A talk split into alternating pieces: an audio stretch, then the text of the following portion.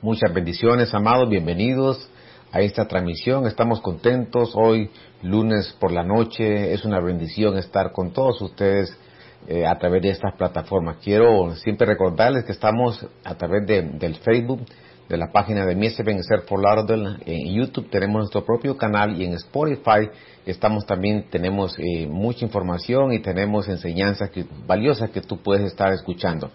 Nos estamos, estamos transmitiendo los días lunes, jueves y sábados a partir de las 8 de la noche y quiero recordarte también que los días viernes a partir de las 8 de la noche estamos en la ciudad de David y los días domingos a las 2 de la tarde estamos de forma presencial. Viernes y domingos te esperamos en la ciudad de David. Ven con toda tu familia, hay un lugar para, para ti. Quiero recordarte que esta semana comenzamos eh, con la escuela de doctrina. Tenemos temas muy interesantes los días martes a partir de las 8 de la noche.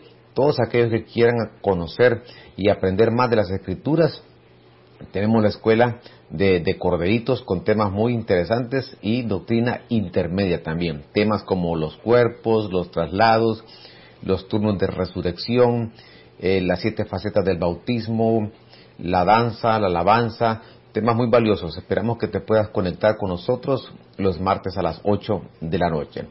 Quiero que oremos al Señor esta hermosa noche y, le pidamos al Señor que sea el que nos pueda hablar y revelar su palabra en esta, en esta hora. Gracias, mi Señor, porque nos da la oportunidad una vez más de poder transmitir, de poder, Señor, llegar a, muchas vidas, corazones, familias. Te ruego en esta, en esta noche, Señor, que seas tú el que pueda impactar nuestra vida a través de tu bendita palabra, Señor. Sabemos y reconocemos que necesitamos tu revelación, que seas tú el que nos hable, Señor, que seas tú, Señor, el que pueda llenar nuestra vida de tu bendita palabra, para ponerla por obra, mi Señor. Gracias porque nos das esta oportunidad. Oramos e intercedemos por las diferentes necesidades, mi Señor. Cualquier necesidad, enfermedad, de orden económico, mi Señor, un problema emocional en hijos, familias, matrimonios, hogares, mi Señor, te ruego que intervengas, mi Señor, de acuerdo a tu soberanía, Señor. Sabemos que los planes que tienes para nosotros son planes de bien, mi Señor, y no de mal. Creemos en tu palabra, mi Señor, que la oración eficaz, mi Señor, sanará al enfermo. Lo creemos en esta noche. Gracias Padre, gracias Hijo y gracias Espíritu Santo. Amén y amén. Bien, hemos estado hablando acerca de este tema, los terremotos del tiempo final. Y cuando nosotros hablamos de, este, de estos acontecimientos, eh, no puedo dejar de mencionar, y recapitulando un poquito lo que ya hemos hablado, necesitamos recordar que por lo menos hemos sido enseñados en siete escenarios, que vale la pena estudiar cada uno de esos escenarios. ¿Por qué es importante mencionar esto? Porque encontramos el escenario mundo, que son las señales cósmicas, encontramos eh, el escenario eh, tierra, donde ahí ubicamos estos, estos terremotos, huracanes, eh, tormentas solares, ahí encontramos esos fenómenos naturales, erupciones volcánicas, todo eso forma parte, incendios forestales, todo eso forma parte del escenario tierra. Y el escenario mundo, pues indudablemente el escenario mundo nos habla acerca del mundo como sistema.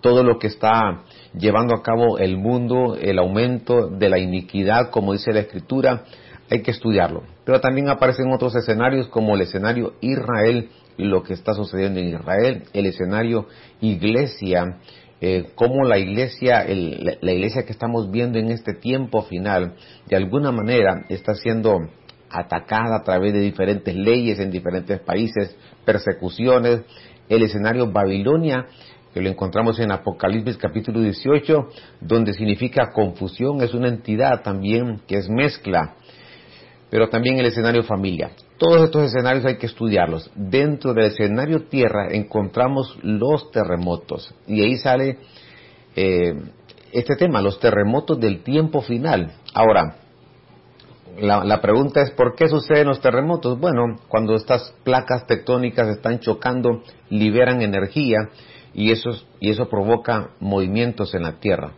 Ese es, una, es un argumento, los científicos lo han, lo han explicado, pero también eh, los terremotos suceden cuando de forma subterránea hay actividad volcánica.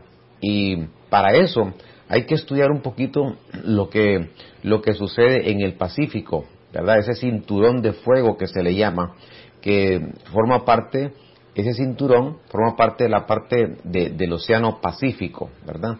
Y precisamente en ese cinturón de fuego es donde eh, está la mayor parte de la actividad volcánica que precisamente puede provocar de forma subterránea estos movimientos en la Tierra.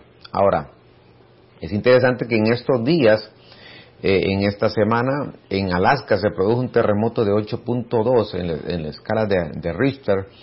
Eh, estaba leyendo que en 50 años es el terremoto más potente que Estados Unidos ha experimentado.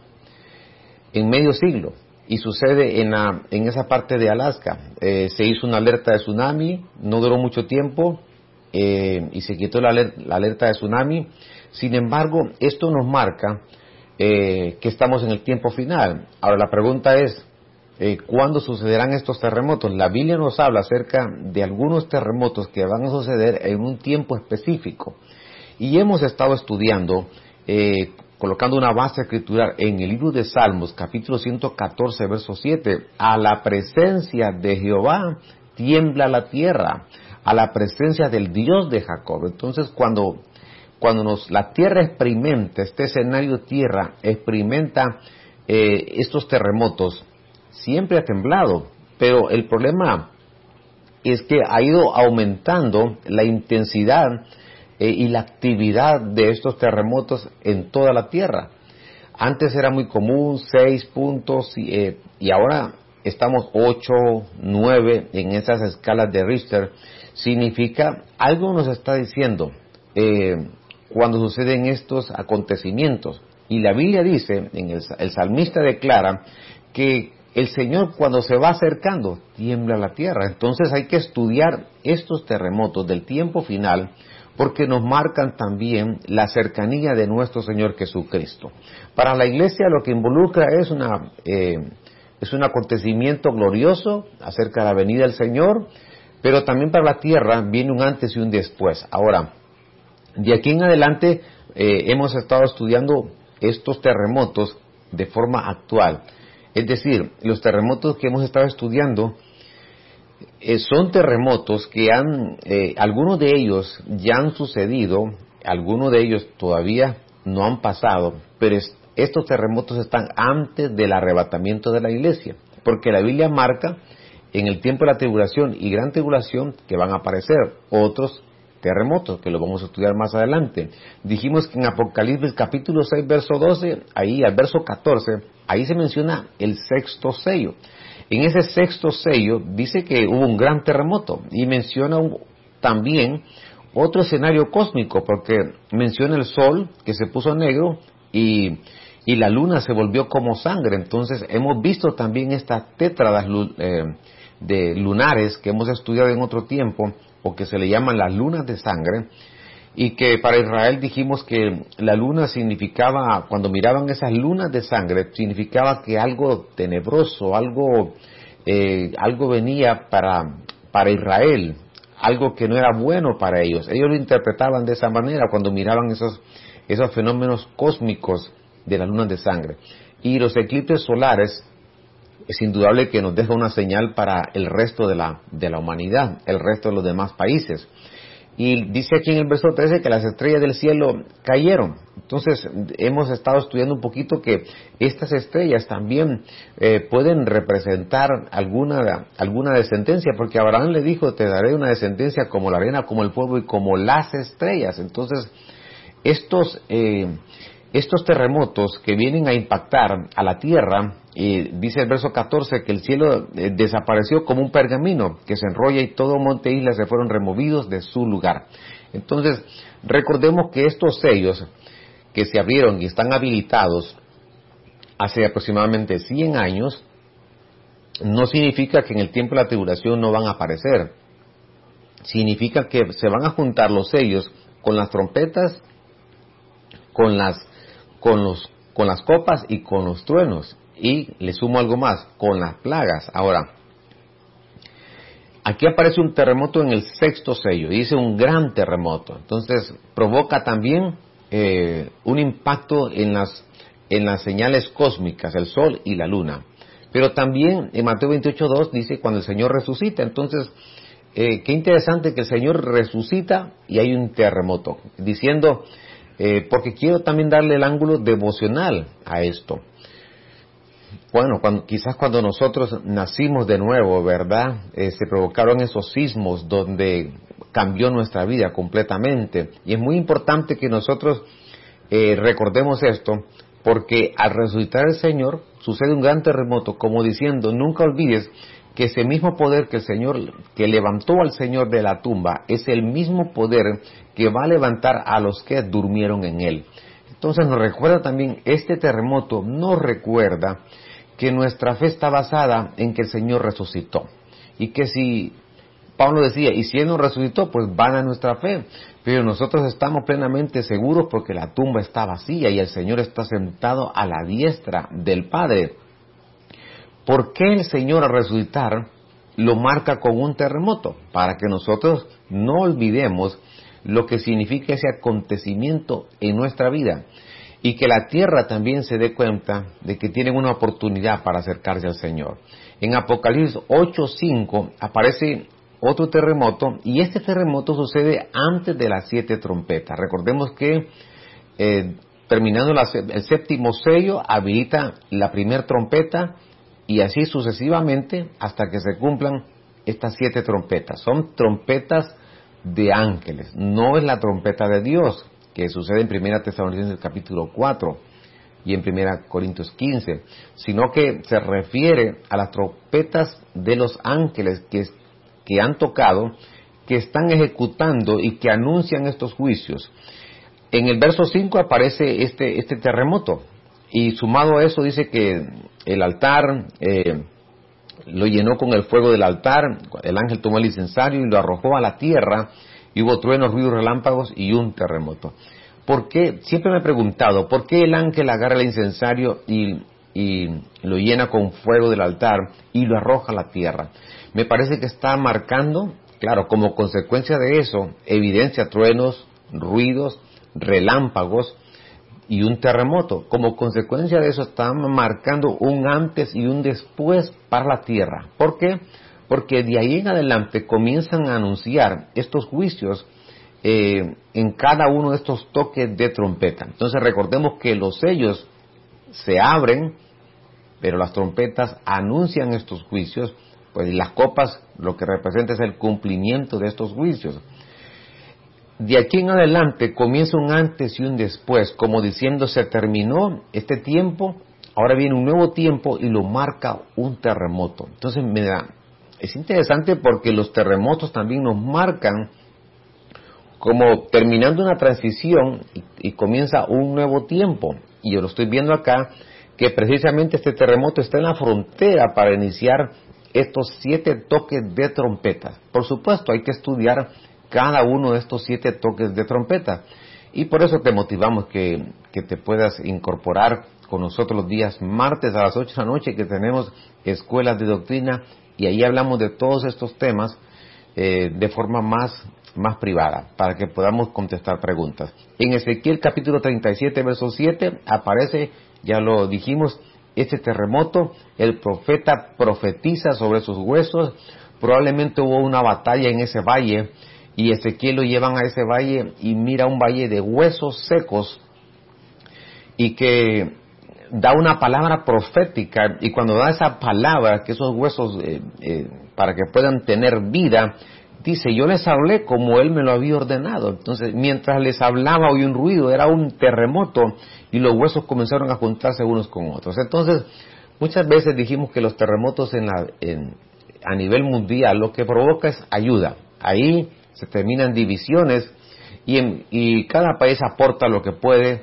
para restaurar y recuperar eh, un país, una nación. Lo hemos visto con ese sentimiento de, de, querer ayudar. Pero también este terremoto, quiero darle un, el ángulo devocional, porque lo que provocó es que empezaron a juntarse unos con otros, los huesos se empezaron a juntar.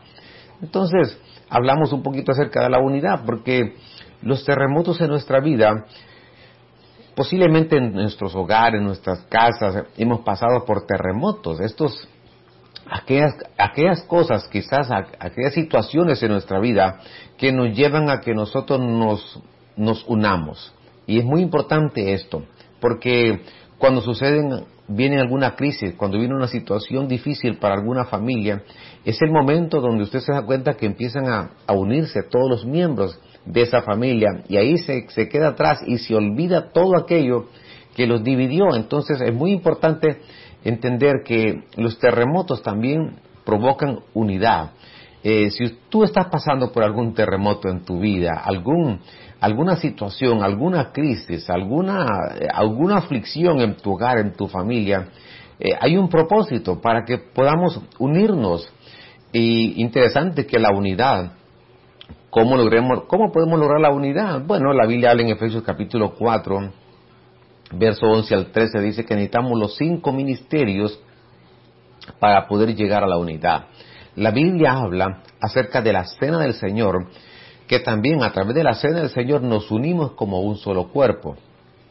Pero también recordemos que la Biblia habla acerca del amor, que el amor nos une. Entonces, hay por lo menos tres eh, versos o elementos que nos pueden ayudar a nosotros cómo lograr la unidad. Entonces, los terremotos buscan eso. Muchas veces las situaciones en nuestra vida lo que conlleva es que nosotros nos unamos. De pronto empezamos a orar en, familia, de pronto empezamos a orar como iglesia y empezamos a clamar y nos unimos para orar por un mismo propósito. Qué precioso es esto, cuando esa unidad viene y nos permite a nosotros unirnos y tener un mismo sentir, porque recordemos que en el aposento alto se reunieron todos ellos en unidad y ahí descendió el Espíritu Santo. Entonces hay beneficios cuando nosotros nos unimos y, los terremotos en nuestra vida provocan eso. Pero también Hechos 16, 25 dijimos que para abrir las cárceles. Entonces, ¿cuánta gente puede estar encarcelada?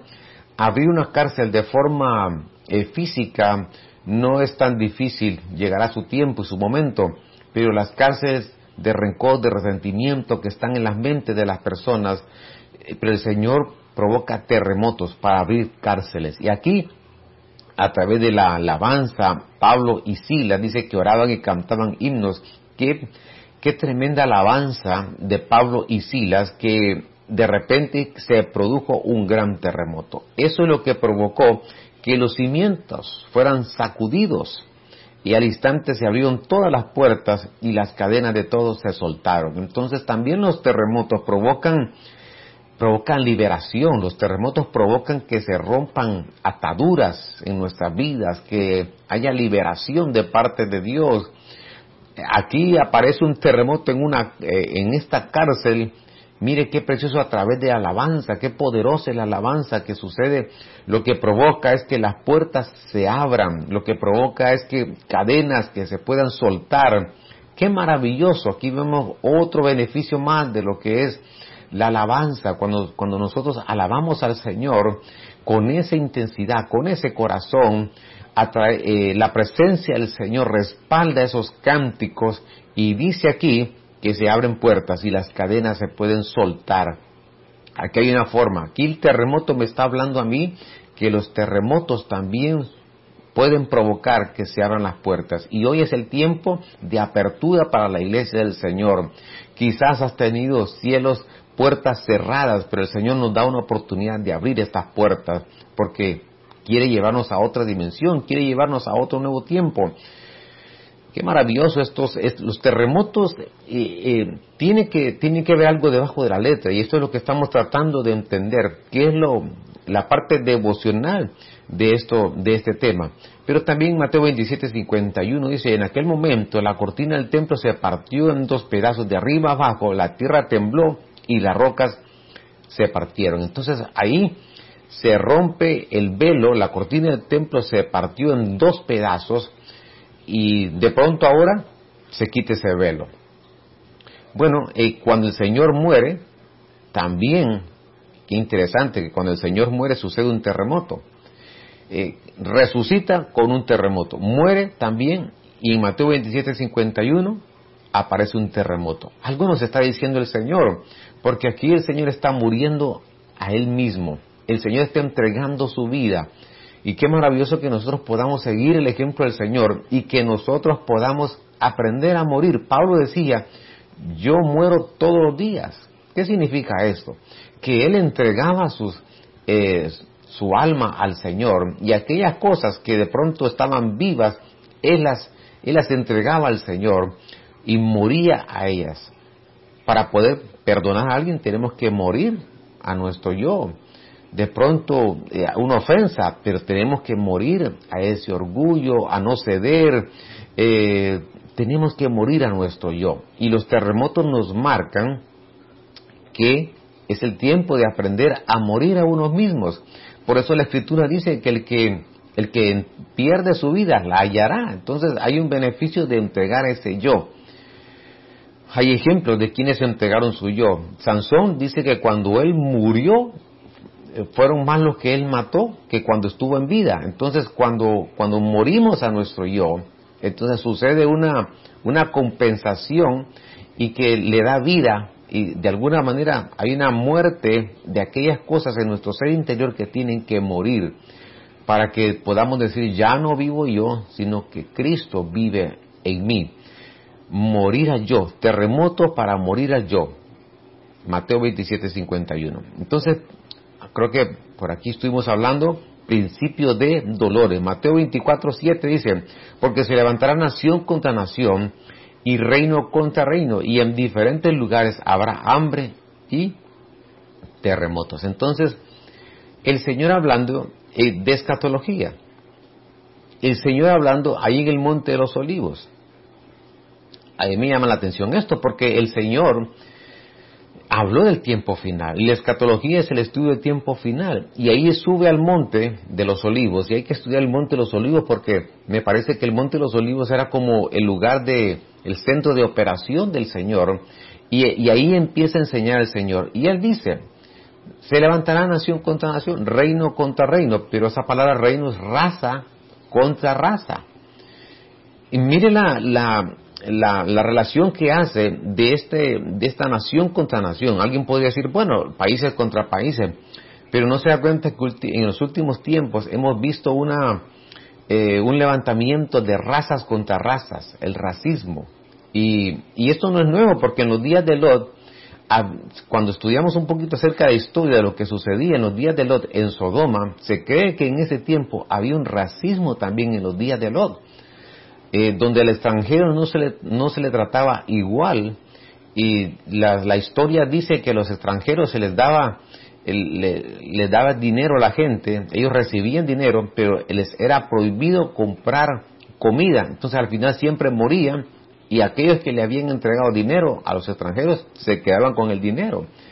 Lot, eh, cuando dice que se lamentaba por lo que miraba, es porque precisamente miraba esa injusticia de alguna manera un racismo que había en ese tiempo, en los días de Sodoma. Esto que estamos viendo hoy en día, el Señor lo profetizó y dijo, y, reino, raza contra raza, es lo que significa esa palabra reino contra reino. Y lo estamos viendo como nunca antes, un, un racismo a nivel mundial. Y dice la palabra que habrá hambre y terremotos. Entonces relaciona eh, este tiempo que estamos viendo en este racismo a nivel mundial como nunca antes, no es que no existía, sí existía, pero hoy se ha manifestado y ha ido eh, creciendo. Pero también habla de terremotos, entonces cuando el Señor hablaba en el capítulo 24 del libro de Mateo, se estaba refiriendo a estos principios de dolores. ¿Por qué? Porque como lo relaciona como cuando la mujer va a dar a luz. Entonces ya está en las últimas semanas y está en esos, eh, eh, en esos dolores. Ahora, dice acá, en el tiempo de Jesús hablaba de principio de dolores, pero ¿sabe qué? Creo que hoy estamos nosotros en el tiempo final de estos dolores, donde la tierra pronto va a dar a luz. La tierra pronto va a dar a luz, entonces estamos en este final de, de dolores de la tierra, que sufre dolores de parto, y nos marca acontecimientos que vienen sobre la tierra. Cuando nosotros hablamos del final, del fin, la gente dice el fin del mundo, pero hay una confusión porque uno es el fin de la iglesia, otro es el fin de, Israel, otro es el fin eh, de la, del mundo, de la tierra. Entonces hay que estudiar los, los diferentes eh, finales, por así decirlo. Ahora, en Ageo capítulo 2, verso 6 dice, porque así dice el Señor de los ejércitos. Una vez más, dentro de poco yo haré temblar los cielos y la tierra, el mar y la tierra firme. Entonces, estos terremotos, recuerden que son antes del arrebatamiento de la iglesia. Ageo lo profetizó también. Qué interesante, porque el profeta viene hablando acerca del tiempo final y dice, porque así dice el Señor Jehová de los ejércitos. Una vez más, dentro de poco yo haré temblar los cielos y la tierra, el mar y la tierra firme.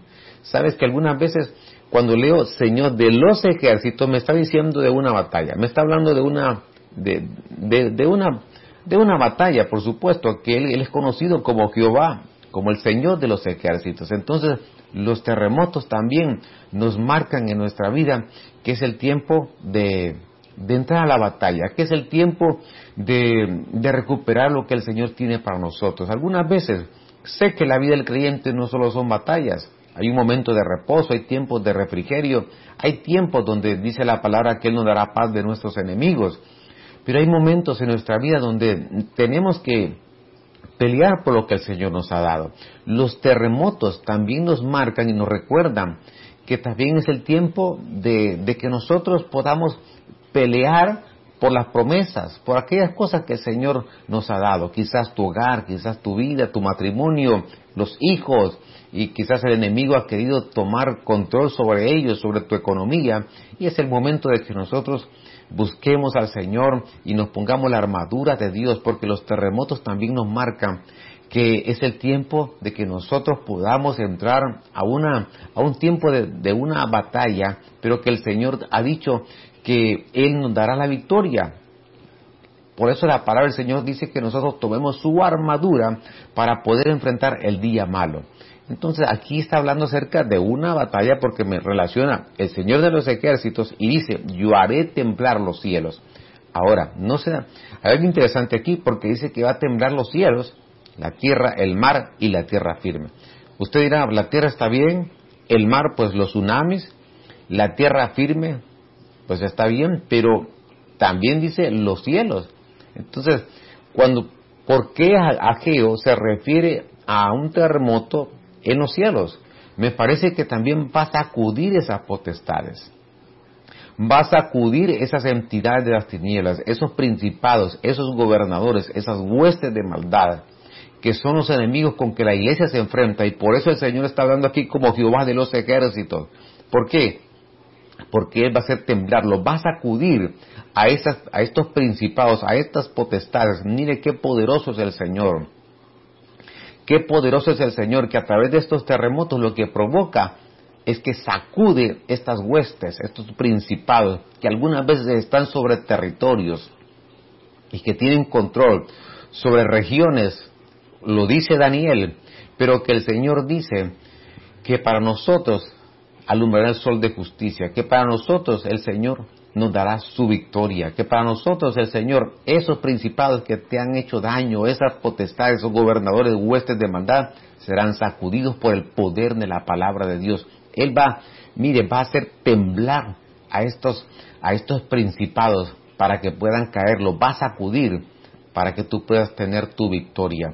Porque algunas veces nosotros pensamos que las cosas son personales. Recordemos esto, que detrás de una situación difícil, eh, detrás de esta, la parte carnal del ser humano, están estas huestes, estos gobernadores que están influenciando estas vidas para crear conflicto, para crear batalla, pero que el Señor los va a sacudir, los va a estremecer. ¿Para qué? Para que ya no te hagan daño, para que tú puedas tener tu victoria, la victoria que el Señor ya te prometió. Bien, yo quiero orar esta hermosa noche y pedirle al Señor que cada uno de estos acontecimientos que nosotros hemos estudiado, nosotros podamos asimilarlos y que podamos entender que el Señor tiene un propósito en cada uno de estos fenómenos que están sucediendo en la tierra. No solamente lejos de ver la parte eh, quizás informativa, científica, porque podríamos enumerar aquí todos los terremotos que han sucedido eh, y que ha provocado. Pero más que eso también es importante ver la parte devocional. ¿Qué me enseñan a mí estos terremotos que están dentro del escenario tierra en este tiempo final?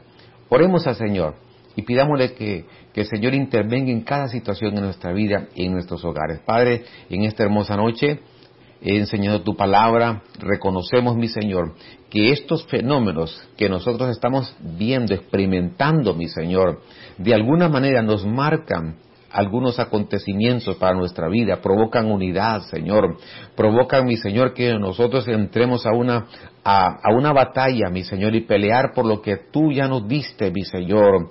Y que el nombre de Jesús nosotros reconocemos, mi Señor amado, reconocemos que tu poder es maravilloso, es real, que tú no has perdido ninguna batalla, que tú vas a sacudir estos principados, Señor, estos huestes que tienen tomados quizás influenciando familias, influenciando regiones, influenciando hogares, mi Señor, matrimonios, en el nombre de Jesús, mi Dios eterno. Tú vas a hacer temblar los cielos y los vas a sacudir, mi Señor, para que tus hijos puedan obtener la victoria la victoria que tú ya nos prometiste, mi Señor amado, porque ni aun las puertas del infierno prevalecerán contra tu iglesia, mi Señor. Nosotros creemos en tu palabra, mi Dios eterno. Oramos por diferentes necesidades, mi Señor, enfermedades, problemas en hogares, hijos, familias, mi Señor, que tú puedas intervenir en cada situación, mi Dios amado. No, no nos cansamos y no desmayamos de pedirte interceder por cada situación de estos hogares y familias, matrimonios, hijos, economía, salud, mi Señor. Guarda a tu pueblo, protege a tu pueblo, mi Señor. Te lo rogamos y te lo pedimos en esta noche. Gracias, Padre, gracias, Hijo, y gracias, Espíritu Santo, Señor. Amén y amén. Bien, solo quiero recordarte nuestras transmisiones lunes, jueves y sábados a partir de las 8 de la noche. Estamos en este discipulado all night. Eh, escríbenos, manda tus aportaciones, tus peticiones 915-502-1252 y los días viernes estamos de forma presencial en la ciudad de Davie, aquí en el estado de la Florida y los días domingos a las 2 de la tarde te esperamos en la casa del Señor, nuestra casa. Hay un tiempo glorioso, así que esperamos que eh, te acerques y que puedas eh, ser parte de esa congregación y recordarte que cada martes a las 8 de la noche estamos enseñando doctrina. Estos temas como los cuerpos, los traslados, los turnos de resurrección, las siete facetas del bautismo, son temas maravillosos, los tenemos por escrito también, así que si estás interesado, pues comunícate con nosotros para que pues seas, seas parte de esta escuela y tú puedas crecer en el conocimiento de la palabra del Señor. Que el Señor les bendiga. Hasta pronto.